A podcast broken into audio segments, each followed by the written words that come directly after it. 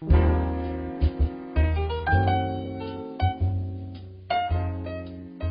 生活努力的你，为照顾健康的你，营养师在你身边。大家好，我是营养师 M。今天到了心灵营养的时间，每每讲到健康与保养，总是离不开营养、生活跟作息。但现代人呢，最大的问题其实是心，生活步调急骤，手机不断的跳出的讯息。很多人都一视多角，拥有多重的身份，这样子高压的生活压力下呢，常常会让人感到自喜，而压力更是导致许多现代文明病的主因，像过敏就是最好的例子。而且研究更指出啊，身具数值的职业妇女，她们兼顾了妈妈。啊，妻子，所以中间包含了亲子关系、夫妻关系，这些对女性朋友来说都造成了极大的心理压力。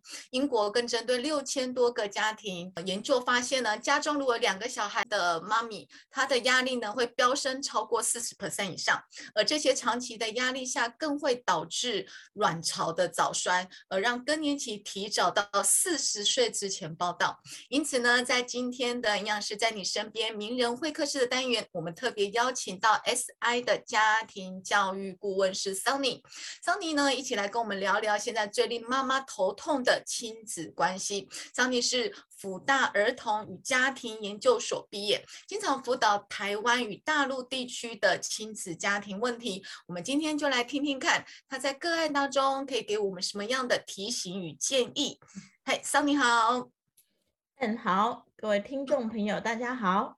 是张丽有，其实女生只要进到家庭之后啊，教育。孩子的责任就落到了妈妈身上，就包含了有没有乖乖做好吃饭呐，有没有礼貌啊，生活态度啊，甚至长大之后的读书方式、考试成绩，好，这些都是妈妈非常努力想要把小孩子塑造成自己期望的样子。但是我们知道，小孩子不是粘土啊，是有个性的，所以不是妈妈要他做什么，他就要做什么。所以就是因为这样子的复杂的沟通问题，哈，就会延伸到了很多很多的亲子问题。所以今天桑尼一开始。可以跟我们聊聊，在你智商这么多的个案当中，最常遇到的亲子问题有哪些？哇，N 提出的亲子问题啊，其实是一个非常大灾问的难题耶。对呀，因为 亲子关系每个家庭都会不一样嘛，所以我们有所谓的。家家有本难念的经，因为啊，你会发现每个孩子的性格不同，个性不同，再加上父母过去的生活经验啊、个性啊，还有他呃有过的经历，跟孩子也会产生不同的火花。所以啊，你看几千年前孔子就在说什么“因材施教”，对，“因材施教”其实不只是用在老师身上哦，也非常适用在现在的家庭当中。嗯，我举个例子来说好了。嗯，假如说我们有一个孩子三岁，嗯，他的自理能力可能还不是那么好。我们今天早上啊要带孩子出门，你如果遇到一个妈妈是急心风，你就会听到说：“你还不赶快快点，我们都要迟到了，快点！爸爸你到底在干什么？爸爸，爸爸！”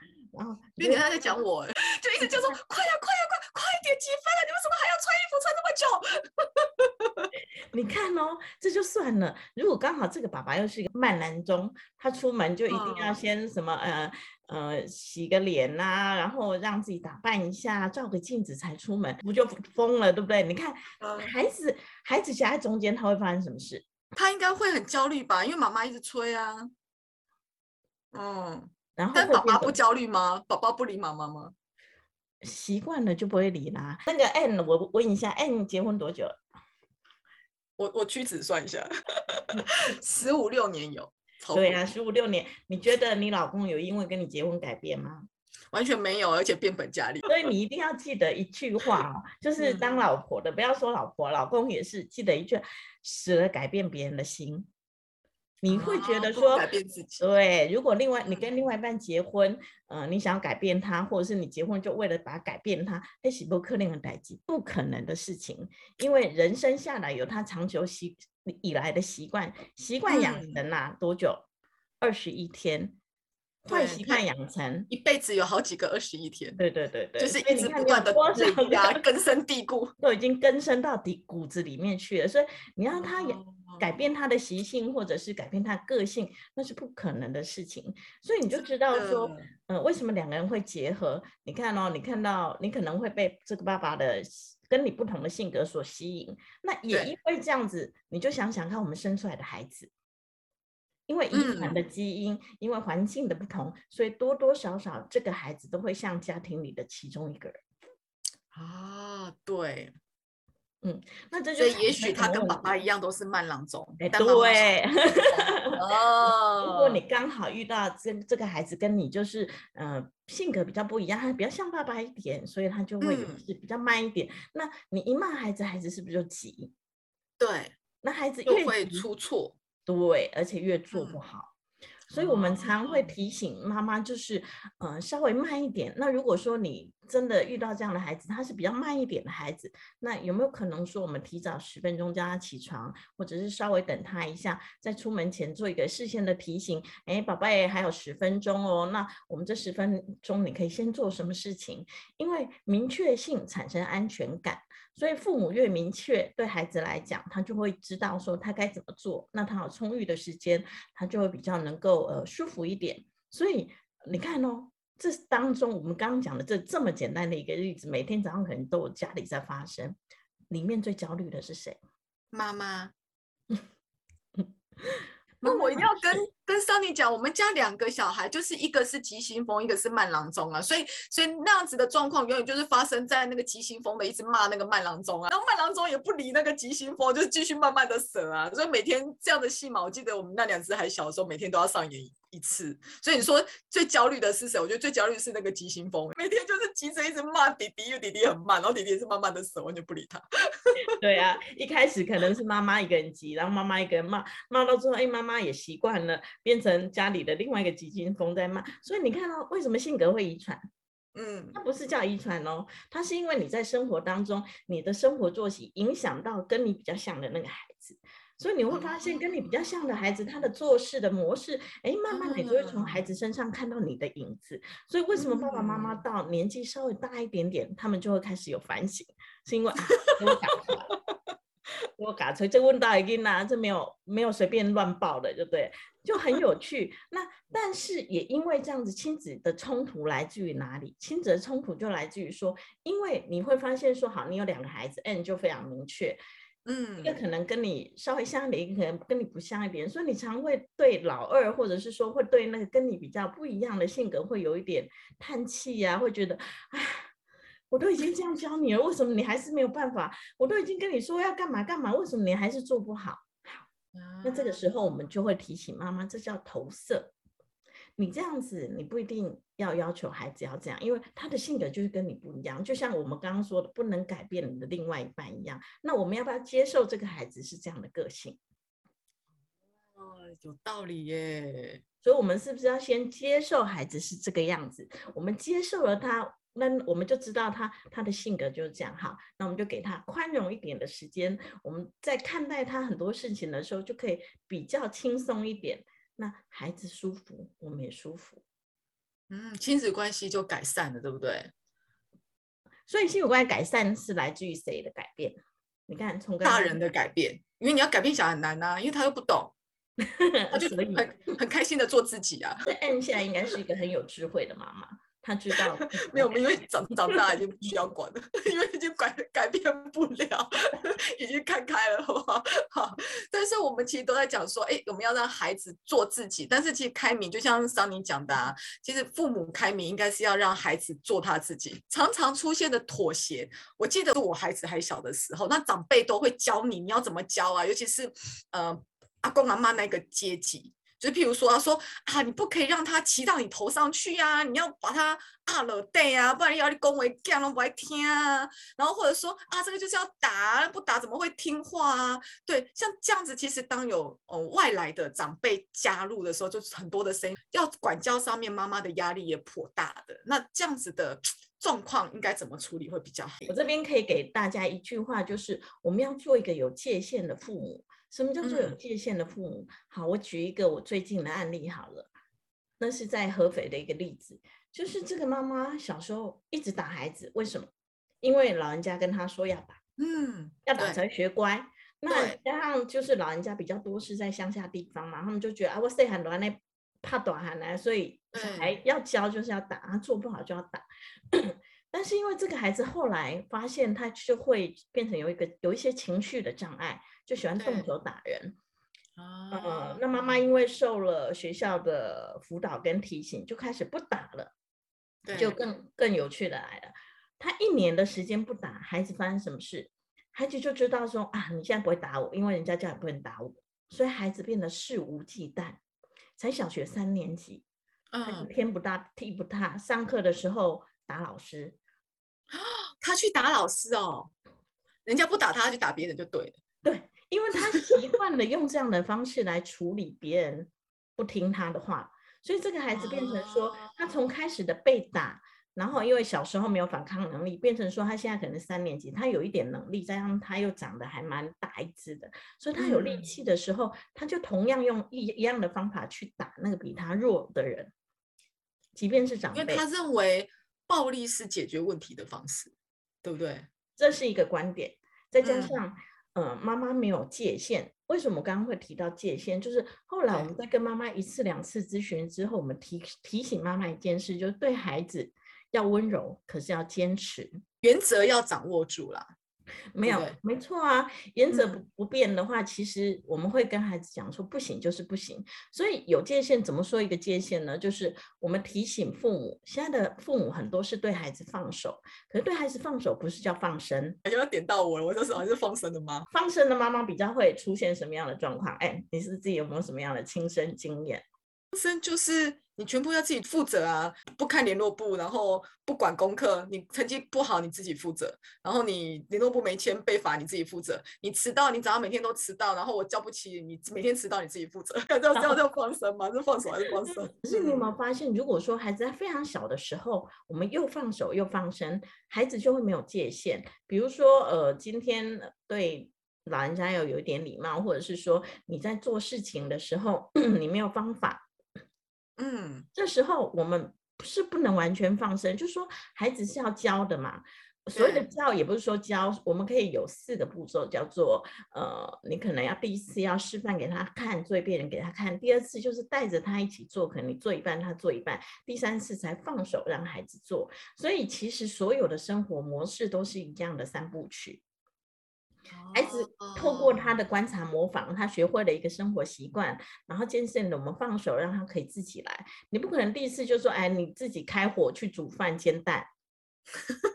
要放 正，而且这可能会造成家里的一些危险性，所以界限就在于说，我们父母在陪伴孩子的成长过程当中，孩子在一边学习一边尝试，我们也在一边指导一边规范。那孩子的小时候其实是比较需要有坚持的，那长大了以后，其实他知道我们的弹性在哪里，我们的范围在哪里，他就不会越界。不越界的孩子，他就比较有自控能力。哦，这就很像，其实每个父母都像教练一样啦。教练在带学生的时候，也是第一次他会示范给你看呐，然后第二次就变成，哎，他跟你一起做，再就是你做给他看，嗯，就比较像这样。但讲起来，教练是做动作的部分，但是真正到了亲子关系的时候，其实有时候的掌控度。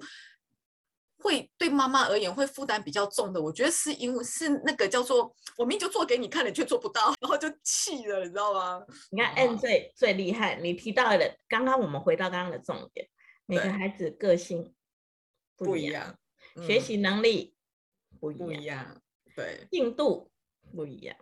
就是我们刚刚讲的，大家都希望望子成龙啊，望女成凤。那呃，以前可能在我记得在传统中国的教育啊，就是我们很重礼貌啊，很重礼仪呀，这种呃规矩其实是被塑造很好。像举例我们小时候好了，那个家大人没有上桌，小孩不能上桌；然后大人没有动筷子，小孩子不能动筷子。这个是我们小时候教育，但现在到现在这个阶段，这个教育基本上。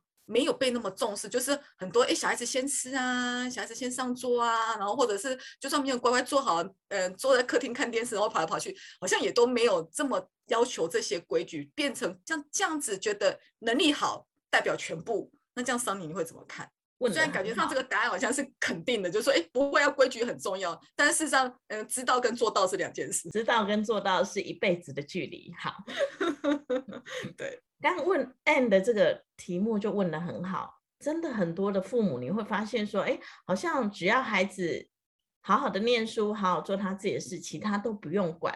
可是其他都不用管，这样的情况会造成什么？现在的很多孩子，你真的要放生了，他没有能力。我们举个例子来讲，例如说他高中开始去外面，呃，自己住好了，你就会发现孩子可能会把一个礼拜的衣服全部拿出来拿回来给你洗，他连内衣裤都没有办法在家里自在那个外面的宿舍自己洗。我们现在讲的还是好，例如说家里可能比较有在帮他，但我们也遇过什么孩子在小时候，例如说国小的时候，他去他去营队，好的，妈妈觉得说好，我要让你独立，我就让你去营队，结果妈妈给了孩子参加营队的机会，可是却没有给孩子参加营队的能力。我这样举个例子来说好了，因为他可能担心孩子在外面住不好，我们就有遇过说，呃，有一个二年级的孩子，他每天洗完澡都穿同样的上衣。然后老师们就觉得非常奇怪，我们就特别去问那个孩子说：“哎，你妈妈是帮你准备的都一样的衣服，让你三天都穿一样吗？”结果这个孩子不知道他洗完澡要换干净的衣服，然后不知道他应该怎么把干净的衣服跟脏的衣服给分开放。所以你看，一个很小的生活细节，你就可以知道说，到底妈妈我们给孩子的只是认知的能力，好，他会。他会背了千字文，他会读很多的书，然后他会很早就会数学，可能呃四五岁就会背九九乘法。可实际上，当孩子走到外面去跟人家在一起生活的时候，他却没有自理能力。那这时候，别人会怎么看待我们的孩子？我们到底是给了他能力，还是给了他，只是给了他读书的方法？其实很有趣的是，我们在营地里面就会发现说，当你第一次让孩子出门，孩子在营地里面，第一他可以看到大哥哥大姐姐可能有争执、有吵架状况，他也可以看到弟弟妹妹可能有一些不会的东西是我会的。所以在营地的好处就是，当你还真的让孩子出去独立几天，你就会让孩子发现说，我原来生活当中有不一样的人，我可以从。嗯，大一点的孩子学到什么，可以从小一点孩子经历到什么。我们父母回来只要去提点他说：“哎，那有什么是我们可以教你的？就是说你在外面你觉得比较能力不足的，其实这时候我们不用教，或者是不用提醒，孩子就会把一些他自己有能力跟没有能力的事情放在心里，他心里就会有一个界限。好，我们举一个国中的例子好了，嗯嗯。对啊，我们都觉得国中孩子很累啊，每天补习补到九点多，大人也很累啊。可是，呃，我们也不是说要虐待小孩。可是你看，有很多妈妈就是回来就是帮孩子洗完澡，然后呃弄完衣服，然后去拿他联络簿自己签，去拿他的碗筷自己出来帮他洗好，再帮他晾好，再收回书包里。那请问，大人也很累。不是说我们不让孩子什么，一定要让孩子自己洗，他当然很累。那至少可以请他把碗筷拿出来泡，那泡好以后，我们大人再帮他洗，那也可以啊。他总是要为自己的一些生活上面做一些能力上跟责任上的掌握。嗯，我觉得这是很多很多妈妈的问题，就是说到底要做到什么程度，要求到什么程度，在训练小孩这一块是很多妈妈也在学习的，但他们。学习的方式大概就会以我的爸爸妈妈怎么教我，我就怎么教我的小孩。他会用这样的延续，那会不会建议？因为我这样听起来，我觉得，呃，理论上我们都听得懂，说大概在妈妈必须要有原则，要放手，然后要让小孩子学习独立，你承担自己该有的责任。但是知道跟做到是两件事情。那如果今天我们退到我如何去引导妈妈开始第一步去做这件事情？因为迈出第一步是最重要的，哎，那怎么去真的在维持还很好的亲子关系哦？因为不要说妈妈今天听了我们这一集之后，开始决定要做了，然后看亲子关系大差，没有，我们没有要塑造更多的亲子问题，但是我们会引导像这样子，其实已经做很多的妈妈，她你让她放手，其实他们放不下。他就是觉得我就是要把小孩子照顾得很好，小孩子只要把他的功课顾好，这样就好了。那如何去让已经已经在这样子的轨道上进行的妈妈迈出第一步，开始学习放手，开始规范小孩，开始训练小孩该呃做他该做的责任，然后重点是又可以维持很好的亲子关系，他又可以呃让他的心情压力不会这么大，这样子。好。要实用面一点，好，非常非常的好哈，这个问题，呃，的确很有的很多妈妈会讲说，我已经做那么多了，你要教我怎么放手这样，嗯，我要提醒就是，先所有的家长问题都要回到自己身上找答案，对，呃，什么叫做回到自己身上打找答案？就是妈妈你要做可以，但是千万不要委屈自己。哦，举例。所以在你对在你觉得你可以的范围之下，你可以继续做。可是，一旦你觉得你自己失衡了，其实也就是我们呃今天回到今天的主题心。当你的心觉得不对了，你开始觉得说，哎，为什么这个家什么事都是我在付出？为什么孩子都不帮忙？当你开始有这样的疑虑出现的时候，孩子不帮忙的原因是什么？是你有邀请他帮忙吗？如果他邀请他没有做习惯，他就跟你说不要啊。对，所以我们就会分成几个年龄段，就是说，为什么呃孩子在学龄前他最想要帮忙的时候，很多父母会拒绝孩子，这个是我们要提醒。我们现在从年龄发展上来分好了，孩子在学龄前其实是越最愿意帮忙的时候，因为他们对很多事情都非常好奇，想要尝鲜。对，如果这时候妈妈也可以给孩子一个小碗盘，让他去洗手台洗，然后也可以给一个洗洗菜的那个盆子，让孩子可以挑几根菜。那这时候孩子做的愉快之后，他就会有这样的习惯。不是说我们要把这样的责任全部给孩子，而是说让孩子有这样的经验之后，他以后我们邀请他帮忙，他会比较愿意。这是第一个。那第二个，当孩子到学龄阶段的时候，他可能会呃有一搭没一搭的想，偶尔想做，偶尔不想做。当孩子愿意帮忙的时候，拜托你这时候就不要给搞。你要跟孩子说哦，谢谢你愿意帮忙，你现在应该怎么帮我做？其实掌握孩子在发展期的阶段，然后顺应着他们发展跟兴趣想要做的事情，那你就会觉得育儿其实是一件轻松的事情，因为的确。如果说小时候你都没有让他做，你到国中说，哎，你为什么都不帮我洗碗？哎，每人人人家给隔壁家小明回来都会帮妈妈晾衣服啊，会帮妈妈洗碗，那你为什么都不愿意？那父母这时候就一样回到自己身上，你以前有请邀请过他一起做这件事，你以前有教会他做这件事，你以前有带着他一起做这件事吗？因为亲子关系其实就是一个生活的关系。对，亲子关系不用走出家门外，亲子关系就在家里面，会有很多的细节可以一起进行。那如果说父母在轻松的状况下，可以邀请孩子一起跟我们共同生活，那我们就能够舒服，孩子也能够舒服。所以，我们有一句话在 SI 有一句话叫做“育人要先育己”。如果你觉得孩子不好，会不会是因为你觉得自己不够好，所以你希望孩子比我更好？哦，有可能哦。我觉得刚刚桑尼讲的很好，就是我们分阶段去看待小孩，因为其实每个小小孩子从成长阶段，他们有不同的呃心路历程，就是他他的变化跟成长。那很小的时候，我知道那时候小孩真的超级婆，就是明明都不会，就什么都要帮忙，就是小鸡婆型的。那那时候其实就是很多父母会因为。担心他们受伤，担心他们帮帮倒忙，基本上应该算包到吧，然后就不让他们帮忙。现在如果今天我是属于这一类这个阶段，呃，小孩的父母，我就可以用这样子的方式去鼓励他多多帮忙参与。然后到了国小阶段之后，真的就是看心情了啦。他今天心情好，他就帮你；心情不好就不帮你。好，那时候也可以定出一些呃奖励，就说你可能帮忙之后，我可以给你什么什么样奖励。这个方法是可行的吗？嗯，可行哦，尤其是在小学大概三四年级之前，奖励的制度我还是觉得可以做的。那当然不是说我们要给孩子糖衣，因为糖衣的确会让孩子觉得我有做，我有钱，我有做，我可以有奖品。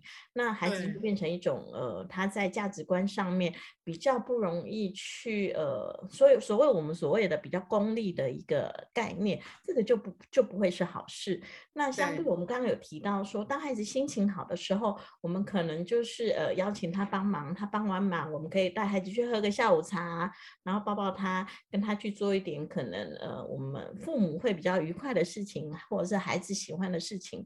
那对孩子来来说，其实也是另外一种方面的奖励。嗯，因为奖励不一定是所谓的实质的盖章啊，或者是换礼物，而是奖励其实他从生活当中的呃互相的拥抱，还有所谓的感谢。那华人地区也有另外一个问题，就是其实华人地区的父母比较不容易将感谢说出口，即便是对自己的家人，真的，嗯，但其实有时候就一句哇，谢谢你今天的帮忙，妈妈好感动啊，对呀。不是我们感动而已，孩子也会很感动。所以，呃，我们今天 end 的一个主题就是父母现在压力都很大嘛，育人要育己的概念就是父母其实是如果可以回到自己身上找答案，知道自己今天很辛苦了，可能我也可以自己找个时间喝个下午茶，然后，嗯，坐在那里，就像 Ann 有一些营养品嘛，我们就是为自己添购一些营养品，然后让自己身心灵可以做一些加分。那最重要就是说，在适当的时候也给自己一些鼓励，跟自己说一声“你辛苦了，谢谢你”。嗯，其实真的所谓的爱别人之前，先爱自己，就是你不要让自己受到委屈，或自己受到。呃，觉得自己很辛苦。当你觉得自己很辛苦的时候，其实你看谁都不顺眼。我觉得，真的，我就遇到一个妈妈，她咨询完以后，她就她就说，老师很奇怪，我现在看我的孩子都觉得他们好可爱。对，因为你觉得你自己变可爱了，所以你的孩子也变可爱了。刚刚三林是讲说，小学愿意做的好，那如果这样已经到不愿意做的阶段的时候怎么办？够狼走也够狼打，没有办法挽回吗？会。不是说我们刚刚有说，呃，坏习惯养成其实一天，好习惯养成要二十一天。可是这个孩子为什么要愿意帮你做？一定会有一些原因。那这个原因是可能启动你们家庭里面会发生的一些动能，但这个不太容易，我们只能找缘分。嗯，假设说今天可能孩子心情很好，有一个呃孩子很喜欢的长辈来，你就可以趁这个时候，假设啦，我今天呃讲一下。哇，今天你最可能呃，你最喜欢的阿姨或是老师来到家里，你就可以趁机跟孩子说，跟老师说，哎，老师，我要跟你讲一下，我这个孩子真的很好，他有时候都会帮我洗碗，用第三者去教他，对对对对，这是一个。那另外就是因为其实每个人都不想把自己搞砸，每个人都还是会有一些自尊跟面子的问题，所以如果说我们可以经常在他人面前，呃。告诉别人说，我这个孩子其实是很乖的，他在家里会帮忙做什么事情。那孩子从别人的耳耳朵里面听到说，哦，原来妈妈是这样看我的，那可能他的内心会会更愿意做这样的事情。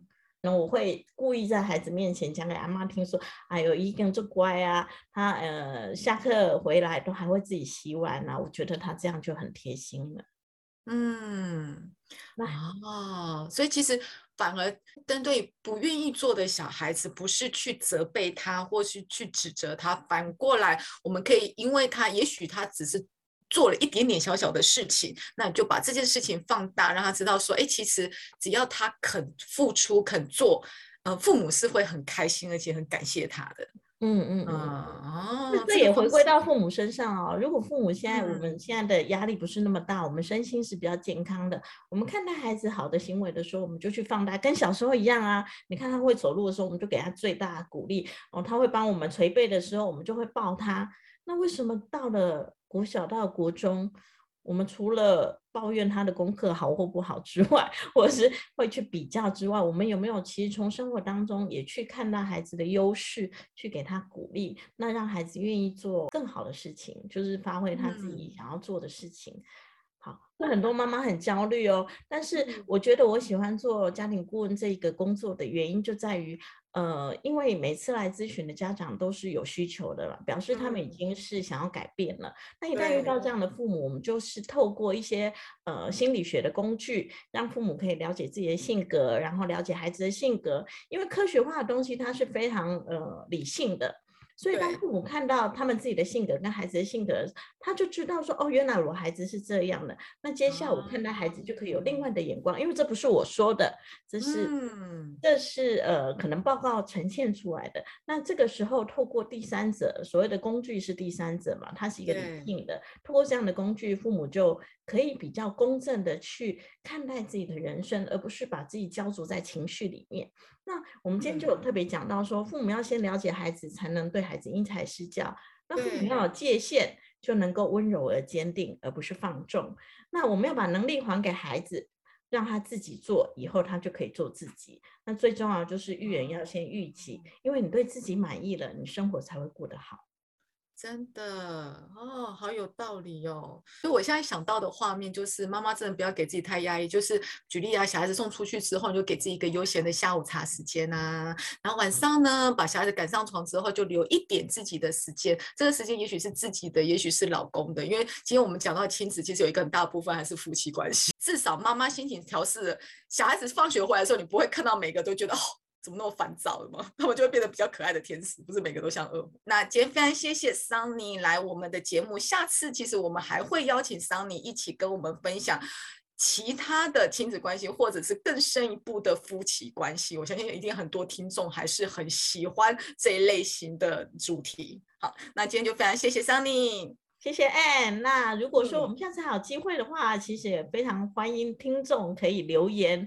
你可能最近有发生什么样的亲子问题呀？甚至我们可能找一天来聊聊夫妻的关系。好哦，今天学到很多，那我们就谢谢 Sunny 了。我们就下次见，见，拜拜，拜拜。